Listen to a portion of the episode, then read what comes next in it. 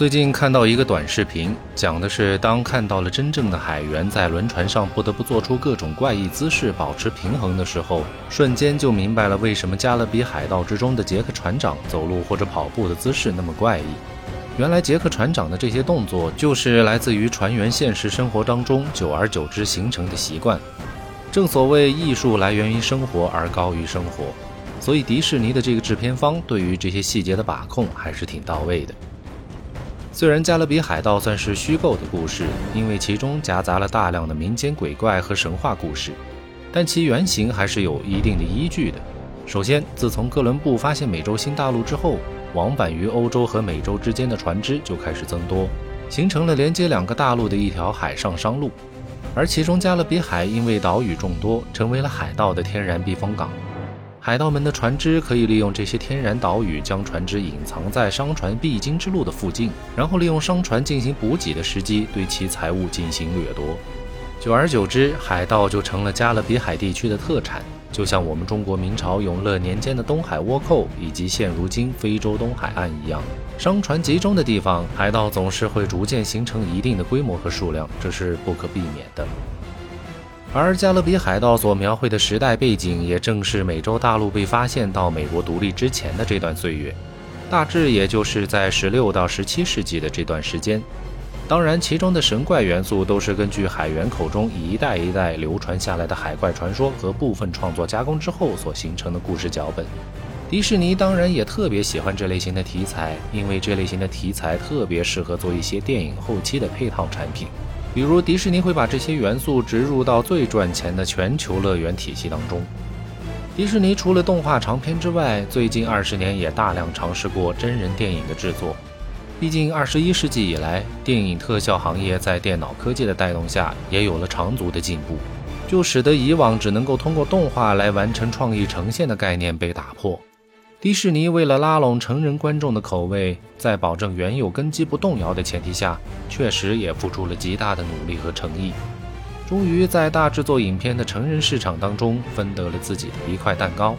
而这其中，迪士尼同时走了两条路线：一条就是改编原本的动画长片，以真人的方式来出演；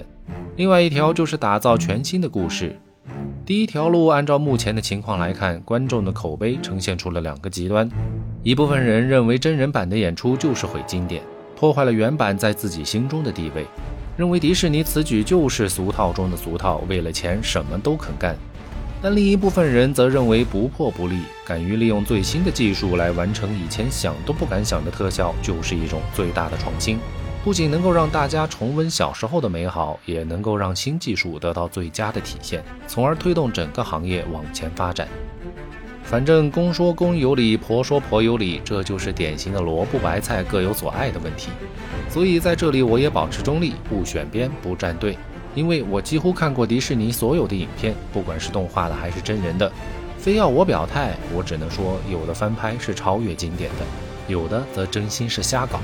但这也是因为我自己的审美问题才会有这样的想法，代表不了任何人。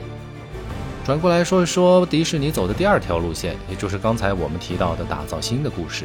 我非常认可迪士尼这种两条腿走路的举措，毕竟真的众口难调，一条道走到黑，总有失败的一天。两条腿走路，至少能够在乱世之中找到一个平衡点，让自己不至于被淘汰。如果走得好的话，甚至两边都会开花结果，何乐而不为呢？于是，以杰克船长为 IP 的《加勒比海盗》系列应运而生，成为了这第二条路的试金石。结果，这一试立马就让迪士尼从一个动画长片公司一跃成为了好莱坞敢和二十世纪福克斯、环球影业等行业巨头分庭抗礼的大公司。二零一五年开始，迪士尼更是下狠手收购了漫威影业。自此，漫威宇宙的所有成功也都有了迪士尼的一份功劳，同时也带给了迪士尼丰厚的回报。所以，如果说杰克船长的成功直接奠定了迪士尼现在的行业地位，也是丝毫不过分的。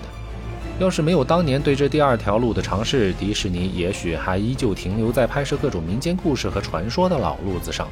当然，这条路已经够迪士尼吃一辈子了，但路越走越窄是他必然的宿命。除非他能够狠下心来学习宫崎骏，我就传统和保守，我就安于现状，只出精品。我每一部电影都必须是经典，商业利益只是比较次要的概念。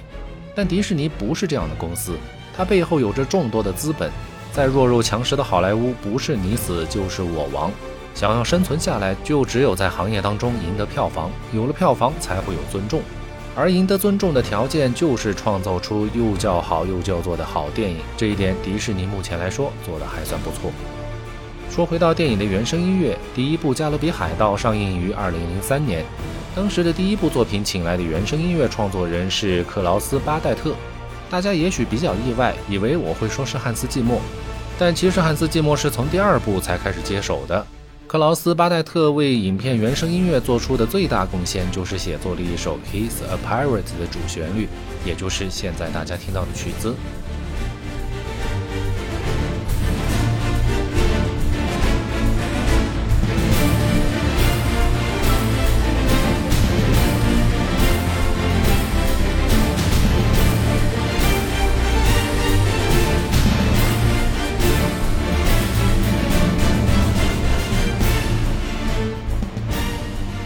曲子一上来就是进行曲的曲风，采用了通俗古典的写作手法，即采用大编制的管弦乐来演奏旋律，然后加入了爵士鼓来彰显节奏，进一步拉近了古典氛围和现代流行音乐的距离，让听众更容易接受。这种表现手法在一些快节奏的军事题材电影当中非常常见。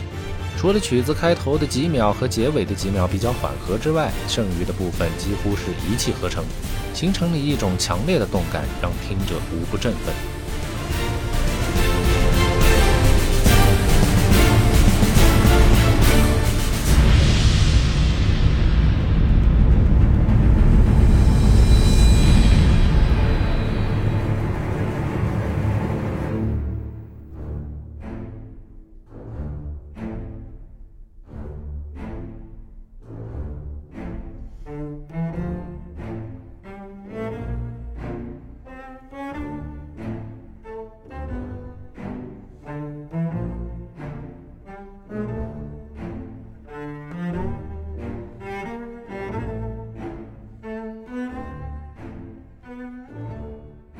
从第二部开始，汉斯·季默接管了原声音乐的创作。相比起克劳斯·巴代特，汉斯·季默更能够凸显杰克船长的个人气质。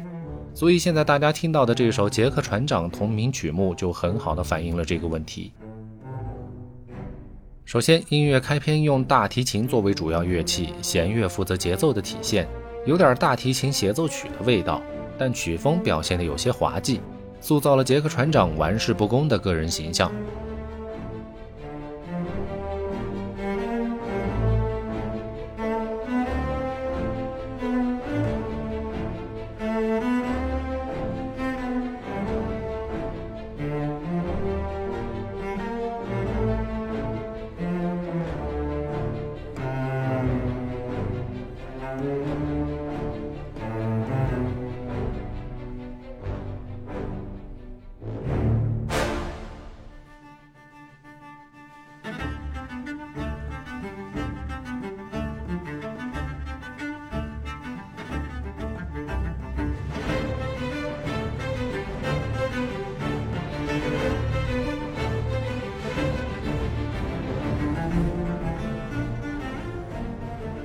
进入第二段之后，曲风摇身一变，弦乐不再只会打节奏，而成为了旋律的核心部分。当然，大提琴作为主角依然存在，而此时也和第一部一样，采用了通俗交响乐的方式，加入了爵士鼓的打击乐来作为节奏。这种通俗交响乐的表现方式是从上个世纪九十年代开始，成为了大众接触古典音乐的最佳入门方式。而其中的佼佼者当属美国辛辛那提通俗交响乐团，其指挥是艾瑞克·孔泽尔。他们和泰拉克公司一起出品过无数经典的专辑。关于这个乐团，我会在今后专门开几期节目来聊。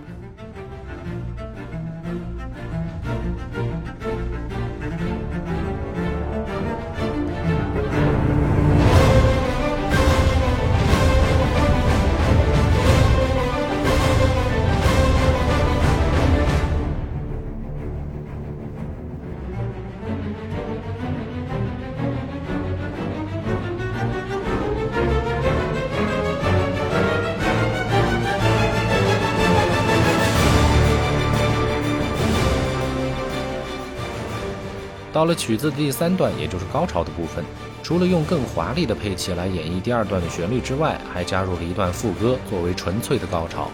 给人一种强烈的紧迫感和压抑感。通过音符传递给观众一种结合船长命运多舛、任务艰巨的心理暗示。此时，我们能够更加清晰地感受到爵士鼓和大编制乐队之间的默契配合。